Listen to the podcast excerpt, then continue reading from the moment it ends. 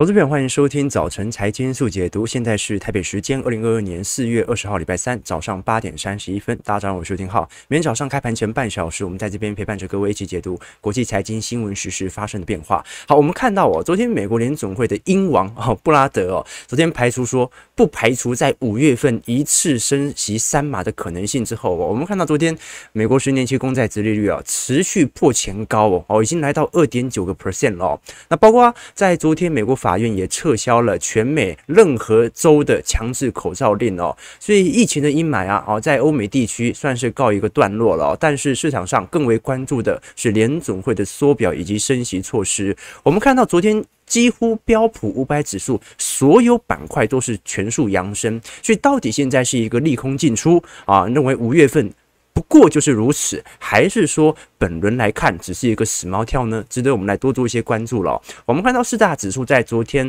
周二是集体收红，标普涨了一点六 percent，你看纳指和费半哦，涨幅都超过两个 percent 哦，道琼也大涨了五百点啊，是三月十六号哦啊，就是上一次升息以来。最佳的单日表现，那包括昨天传产股的交深哦，财报也非常亮丽，但是网飞哦这些科技概念股哦就表现不是特别好了，盘后重跌了两成多。好，那我们看到随着美债殖利率的高升，我们从美元指数也观察得到。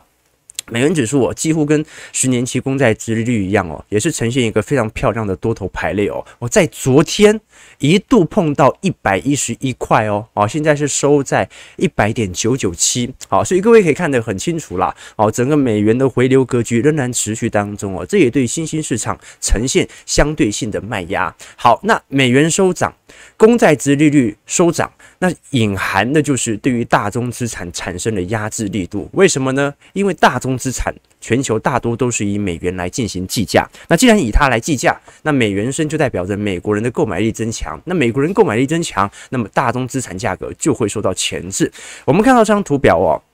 是 ICE Fixset 哦，根据欧洲最新的数据显示哦，现在对冲基金啊已经连续三周减持布兰特原油的看涨头寸啊。我们看布兰特是因为这张图表啊是针对欧洲市场啊，那如果是美国的话，看西德则会。西德州会更贴切一点哦。我们看到，一直截止到上礼拜末哦，在基金经理的一个卖出合约当中哦，几乎卖了三千多张哦，这是看涨合约哦，也就是下降了大概有两千多张哦，也是去年十一月份以来的最低点哦。也就是说，目前整个原油或者说部分大宗资产的做多情绪啊，正在快速的回温当中哦。那我们也看到了，拜登在过去一段时间哦，曾经释放紧急的原油战略储备哦，现在这些油啊都在大幅度的往欧洲来进行这个输送哦，所以现在全球的能源价格、大宗资产价格，随着联总会的鹰派色彩哦，开始有了一个非常明显的压制力道。那这个压制力道是否等于抑制通膨，而导致这个市场上认为停滞性通膨在未来发生的可能性很低呢？我们就要观察一下市场的情态了。毕竟，如果你抑制了大宗资产，但是赔掉股市，那也是不划算的嘛。哦，所以我们还是看一下在股市层面的资金流向。好，我们看到这张图表，我是不把昨天的资金流入。纳入，而把昨天以前全球市场的股票资金的水位的变化啊，我们看到在过去一段时间呢，因为呃二年期和十年期美债殖利率的倒挂啊，市场上充满着投资者认为啊，经济衰退很快就会到来。那当然了，至于它什么时候到来，我们曾经在我们的会员这个相关的宏观报告报告当中哦，有给各位做一些解析哦。我们看到这一次美银原用。数据来表明说，截至到上礼拜末为止哦，美国的股票基金呢流出了一百五十五亿，而欧洲基金则是连续第九周遭到资金的流出哦。我们看到美债收益率的上升呢，就意味着这一些美国公债它的殖利率报酬啊，多数都比科技股还要来得高啊。比如说啊，这个台积电的殖利率是一点八 percent 嘛，现在哦，但是美国十年期公债殖利率哦是二点九个 percent。什么意思啊？它足足比台积电多领了一趴的利息。如果是用现在的价位来计算的话，那加上啊，你买美国国债跟买台积电，哪一个倒债，哪一个风险比较高？当然是台积电嘛，跟美国政府债券比起来哦，所以这也导致了市场上对于科技股的大幅度的资金的卖压。那我们还是看得很清楚哦。如果按照全球市场来做看法的话，其实目前呢、呃，很明显受到压制力道哦，几乎没反弹的就是中国股市。我们看到灰色线哦，N S C I，呃，China 哈中国指数哦，目前在三月份哦，尤其是上海开始封城之后哦，股市就一路的疲惫走弱哦。那我们看到的新兴市场哦，是第二波弱的，然后这也是美元回流的影响哦。再来呢，就是日经二二五指数哦，日经二二五指数哦，虽然日币在贬。可是根据往年的回测，日币贬值是有利于股市上涨的，这跟台北股市不一样啊。台币要升值，台股才会涨嘛；台币贬值，台股就会受承压。那最好的两大股市，一个是欧洲股市啊，这个来自于乌俄冲突的似乎有一点缓和的迹象啊，加上能源价格的回温，再就是标普五百指数的一个变化了。那我们仔细看一下资金流入流出的变化，我们根据到上周末为止哦，美国股票基金哦，大概遭遇了一百二十五地。一百二十五点七亿美元的资金流出哦，我们如果观察来做回测的话，它大概哦是去年年底十二月十五号以来的最大单周的净卖出。那如果我们把板块拿来区分，这个黄色区块哦是成长股基金。黄色区块哦是价值股基金，你会发现哦，在过去一段时间哦，这个三月份的时候，曾经价值股的资金有大幅度的一个流出哦，但是如果以按照这个四月份以后的水平来看的话，目前主要的承压对象都是集中在科技股板块。哦，所以现在就很有趣了，就是说，如果是按照的这种被动基金啊，或者说就是散户购买这些基金啊，主动也算啦，资金是有流出的迹象。啊，在过去。一两周，但是如果是散户的净期货头寸，就动能投资者来看的话，似乎有一点回补的迹象。而如果从大股东的角度来看，他也不管那么多，他就是疯狂的实施库藏股来进行回购。而对于投行来看的话，你看，你看那个摩根士丹利和德意志银行全力看空美股，对不对？这个这个摩根大通。啊、还有花旗全力做多美股，对不对？那高盛呢？高盛全力做多大众资产。所以哦，现在整个消息是混乱的。那至于这个消息的混乱，它代表什么样的含义呢？我们待会来跟各位说明哦。先看一下美国股市四大指数哦，目前由于情绪不稳定所造成的股市的变化。我们看到道琼工业指数上涨四百九十九点，一点四五 percent，就在三万四千九百一十一点哦，勉强站回了年线。啊，也收复了过去两个礼拜的小幅度的一个跌幅。不过道琼本轮跌幅本来就不凶，所以哦，呃，如果这一波能够打底成功，它就是非常漂亮的底底高格局啦。那我们就看一下前高的量能区位了。因为呃，虽然本波我们有看到这个道琼比较抗跌哦，但是你也看得很清楚啊，这个量能哦，在过去两三个礼拜并没有特别的显著。啊，所以还是要看一下前波的量能的卖压。我们再看一下标普五百指数，标普的部分哦，也是站回了年线和季线，呃，上涨七十点，一点六一 percent，收在四千四百六十二点哦。那跟道琼的走势结构其实差不多，纳指就比较惨了，纳指目前是跌破所有中长期均线的哦。昨天虽然上涨二百八十七点，二点一五 percent，收在一万三千六百一十九点。好，就是纳指如果是从均线角度来看。还算是非常之疲惫的啦。那其实最惨的是到这个费半啊，费半上涨六十八点二点二一 percent，收在三千一百五十三点。好，那我们看得很清楚，因为费半是本轮唯一跌破呃前坡低点的啊，所以有时候动能投资者很尴尬。对不对？哎，你看跌破了，照理来讲啊，就已经触碰到你本轮的最低成本价了。照理来讲，动能投资者啊，就应该要尝试着做停损，或者尝试做一个呃相关性的配件动作哦。那现在又站回来了，就很尴尬，对不对？好，那不管如何，我们看到其实不管是道琼，不管是标普，特别明显，还是纳指，还是费半哦，都有非常明显这种盘在这边的趋向，就是你感觉。会重叠吗？好像也不太会，但是会破前高肯定也不会。就是这种情绪面，就我们刚才讲的，有多有空，这就是市场现在情绪的基调哦。那很多投资者很慌啊，决策就会因为这种盘整期而产生错误哦。这个时候我们就要聊到一个问题，那就是我们到底有没有能力用宏观的角度去理解这个市场的方向啊？这让我想到一个故事哦，这让我想到一个故事哦，就是以前那个一个一一对小男女嘛。啊，学生情侣在啊，小两口在聊天，那女生就问男生啊，然后看着他笑嘻嘻的说：“你在想什么呢？”啊，男生就说：“我想的跟你一样。”女生说下流啊，打了他一巴掌。这这个什么意思啊？就是你的想法不代表所有人的想法跟你一样啊，你也很难确定别人在想什么，你只能借由情绪指标来大概理解方向。但是我们可以确定一点，我们看到美国股市开始有点盘的迹象，对不对哦？金融市场有一句话叫做“意见不一致，股价才会稳定；意见一致”。股价要么暴涨，要么暴跌。你看到现在股市的情绪面哦，有多有空，大笔资金外流，但是大股东却在实施库藏股啊，买股回来啊。摩根士丹利和德意志都看空啊，花旗和小摩却看多。那到底方向在哪里呢？现在很明显的就是大家的方向不一样，所以很有可能就是这样一路盘下去，盘到什么时候？盘到大家的意见一致的时候，才会有更明显的趋向的行情。这个就是目前我们在整个全球股市当中哦所看到真正的迹象，所以我能不能在市场上意见多空不一致的时候判断出未来方向很难。你只有当意见一致的时候，你才判断得出来方向。而这个方向并不代表你要跟着做，而是让大家理解到哦，原来大家都很恐慌，那么就是我们周期投资者开始出动建仓的时候啊，这个就是我们在做投资的概念。好，那继续往下看。好，刚才我们看到。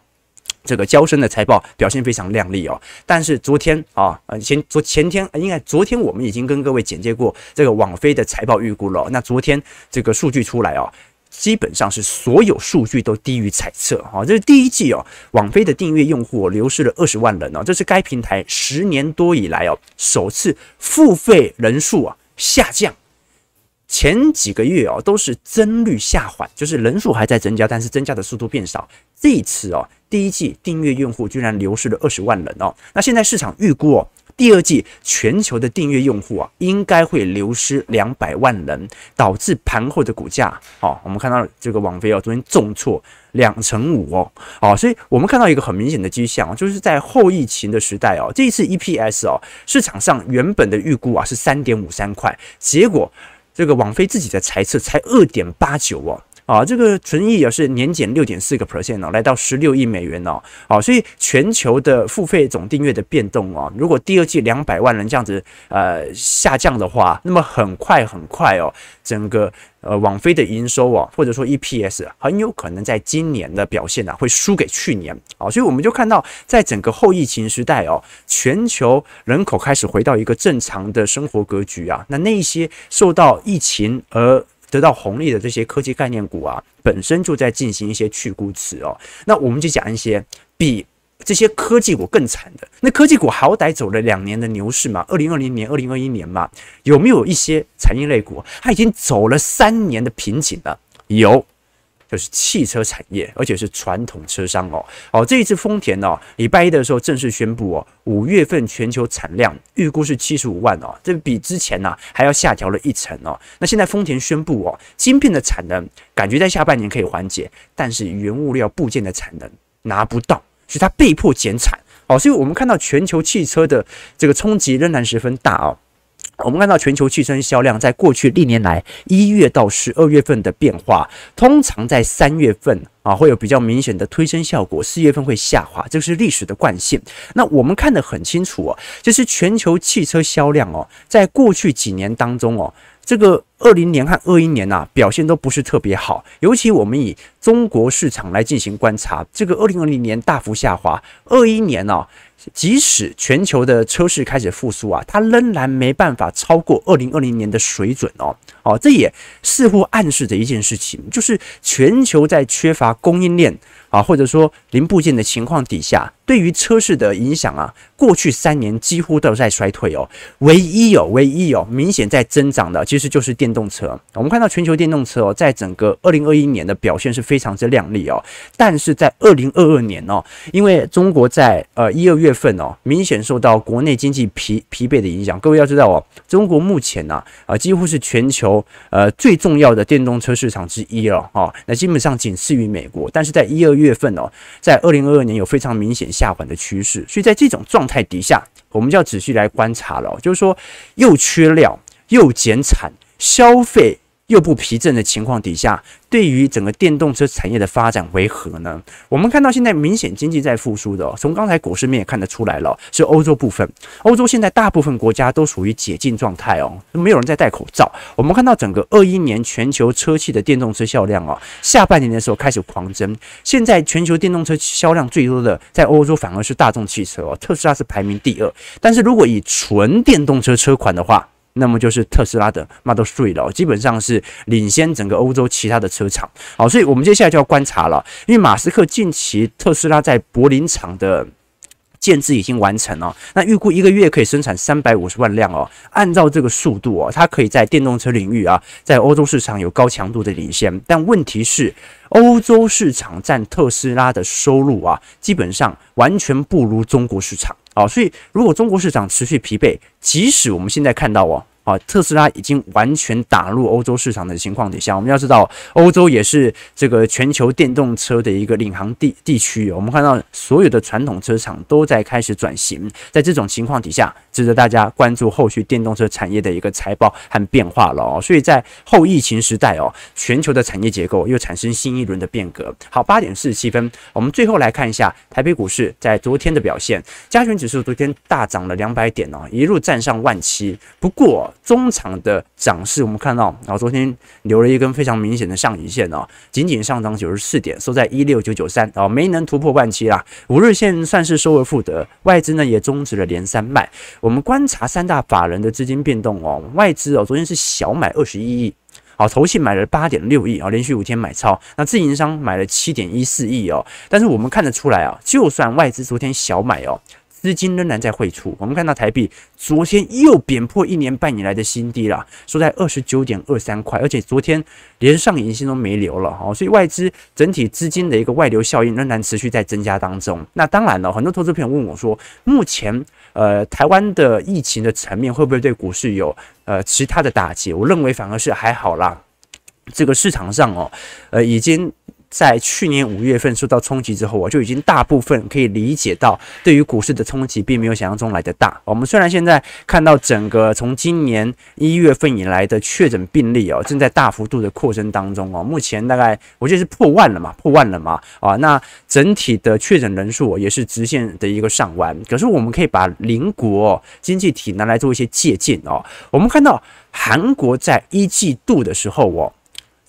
电影的票房增加了五十二 percent，观影人数增加四十四点五 percent。我们要知道，韩国现在接近是三分之一以上的人已经感染新冠疫情了。那在这种状态底下啊，南韩政府最后是呃决定解封嘛。所以我们看到哦，现在南韩更重要的问题在于控制内部的通膨，而不是啊疫情扩散的问题啊。因为现在事实证明嘛，医疗体系。暂且可以负担目前的新冠的一个扩散哦，所以我们看到韩国在过去呃这个从二一年八月份以来哦，已经升息四次了哦，从当时利率零点五 percent 哦，现在已经上调到一点五 percent 哦，所以它的最大的目的是在抑制目前内部的一个通膨效果，因为随着成本型通膨哦，加上市场上消费力度的回归，需求型通膨也是在高度的推高内部的一个通膨数据，逼得南韩央行，你像台湾央行才升息一次。次嘛，南韩央行已经升息四次哦。我们这时候要拉回来观察一下台湾的痛苦指数。什么是痛苦指数啊？痛苦指数是失业率加上通膨率的变化。那我们过去有跟各位简介哦，从菲利普曲线来看哦，通常如果你失业率很高的话，通膨会很低啦。哈，因为你很多人没工作嘛，那个没没工作就不会消费，没消费，通膨率自然会低啊。那通膨率如果很高的话，那失业率通常比较来得低。为什么？因为需求好啊，大家都有工作，大家都可以消费，所以通膨就会高啊。而痛苦指数就是打破这个菲利普曲线的认知，就认为通膨和失业同步增长的情况底下，两个加总就变痛苦指数。所以我们看到，哦，台湾的痛苦指数在过去历年来大概在四趴左右啊，大概就是呃这个通膨啊大概一点五，然后失业率呢大概二点五啊，或者通膨一趴。失业率大概三趴，但是我们看到啊在一百一十一年哦，啊，今年的痛苦指数已经来到六趴以上了啊，这个是十几年来的首见哦。那目前台湾的失业率大概在三点五 percent，也就是说，目前台湾的通膨率大概在二点五啊，那现在来看哦，主要造成痛苦指数的上扬啊，是来自于这个通膨数据的一个拉抬啊，所以各位就可以理解到了，目前台湾的失业状况其实没有特别的严重，比一零年、比这个两千年都还要来得非常好哦，所以按照目前的角度来做回推的话，就是台湾过去来讲是有一点类通缩的情况，但今年的通膨效果非常明显，所造成名义上的一个通膨哦，那当然我们不能用。呃，自己的痛苦指数来跟他国来进行对比，原因为何？我们看到，你像是美国的痛苦指数啊，妈有十二趴，台湾的两倍啊，对不对？那日本呢？日本才三趴而已，那难道日本人不痛苦吗？日本人现在那个日币那么弱，那购买进口品购买的那么痛苦，对不对？日本人也很痛苦啊，所以你必须按照自己的垂直比较，过去台湾历年来的痛苦指数来进行回推，哦，各位就可以理解了啊，至少。已经算是一九八零年代以来哦，台湾痛苦指数增长力度最强的哦。那这个时候要跟各位简介一件事情哦，其实这个痛苦指数啊，可能比我们想象中的还要来得低估哦。原因很简单，我们以前跟投资朋友讲过，这个目前台湾的房价是不计入 CPI 的。啊，房租记录，但是房价不记录哦，所以我们看到哦，你像你像台湾 GDP 是怎么预估的？台湾 GDP 比如说今年大概四点零五嘛，这个是中央银行的预估啊，通常会再低一点点啦，这个国内都预估的比较高。GDP 等于 C 加 I 加 G 啊，就是这个国内的消费、民间消费加上这个民间的投资加上政府的支出。加上出口减进口，就是我们一年的 GDP。好，那通常市场上哦，尤其是国内的执政党哦，他不喜欢民间消费大幅度的上升。为什么？因为它代表的通膨，台湾人不能够接受通膨，即使薪资水平有上升。啊，这个是华人社会普遍的认知，他认为物价是不能涨的。而我们看到哦，房租进入消费部门，但是哦，房价的上涨它不在消费部门。它在投资部门，好，所以各位就理解到这个，由于哦这个公式的一个认定的变化，导致我们在理解目前台湾通膨数据的时候，容易形成误差，因为无法理解啊。这个房价的效应涨幅在过去几年如此之多，怎么可能台湾在过去几年的通膨力度只有一趴？因为它扣除掉房价的上涨了，房价的上涨哦，在 GDP 层面呢不算是消费，它算是长期投资啊，这个非常有趣啊，有机会我们再跟各位来持续理解啊。那最后最后，我们来聊一下三月份的定期定额的名单哦。我们看到三月份定期定额。这个统计数的排行表，我如果从个股层面来看的话，分别是台积电、兆丰金、玉山金、和库金、第一金、中华电、中信金、台宁、台金金、富邦金哦。哦，那很明显嘛，那大部分都可能三月份你如果购买的话，短期内是买到一个比较高的价位的，像台积电。那你像金融股，兆丰、玉山、和库、第一，短期内都有一点这个明显回档的一个压力在嘛？当时我们也提醒各位了，金融股过去涨势太猛了。如果从 ETF 层面来看的话，如果以总交易户数啊，还是零零五零、零零五六、零零六二零八、零零八七八、零零六九二啊啊，前几名在二月份没有太大的变动。但是如果我们从交易户数的月增率来看到的话，就有更明显的一个变化喽。我们看到现在交易户数在三月份增幅啊，前一二三名。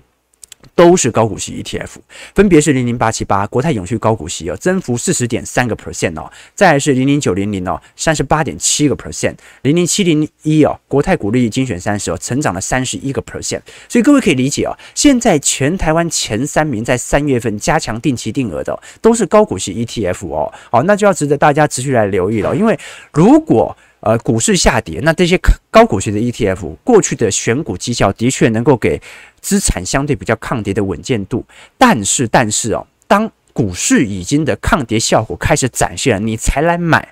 啊，那你的抗跌效果的。稳健度就没这么大了，毕竟它股价被推高了嘛，或者它的抗跌效果已经出现了。这个时候，作为周期投资者，反而应该要留意的是一些比较比较低基期的啊电子或全职股嘛。我们看到哦，你像九零零，它最近又换了成分股嘛，它现在最大持股变中钢了嘛，然后是惠阳 KY、开发金、南亚、华硕、联强、广达、万海，所以它的持股其实有一点像零零八七八靠拢的感觉。但是不管如何啦，啊，这些选股层面啊，除了九零零哦，它的选选股的逻辑，它并不是以永续作为主要方向之外哦，八七八和七零一哦，至少从稳健程度来看，还是值得大家来多做一些留意和观察的啊。这也是我们看到二月份、三月份哦，即使台股哦持续受到外资的承压，但是散户的接盘意愿很强。各位有没有想过一件事情哦？外资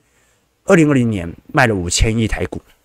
史上最大量啊，当时了。二一年啊，卖了五千亿台股，是不是也是史上最大量？二二年才过一个季度，已经卖了六千亿台股。外资这种卖法，台股怎么可能盘在高位？所以有人在接，谁在接？我啊，你呀、啊，还有这些寿险国内的投信在接，这是一个结构面的变化。至于这个结构面会不会让台股成为很久的趋势？那就让我们持续看下去了哦！感谢各位今天的参与。如果你喜欢我们节目，记得帮我们订阅、按赞、加分享。我们就明天早上八点半早晨财经速解读再相见。祝各位投资朋友看盘顺利，操盘愉快。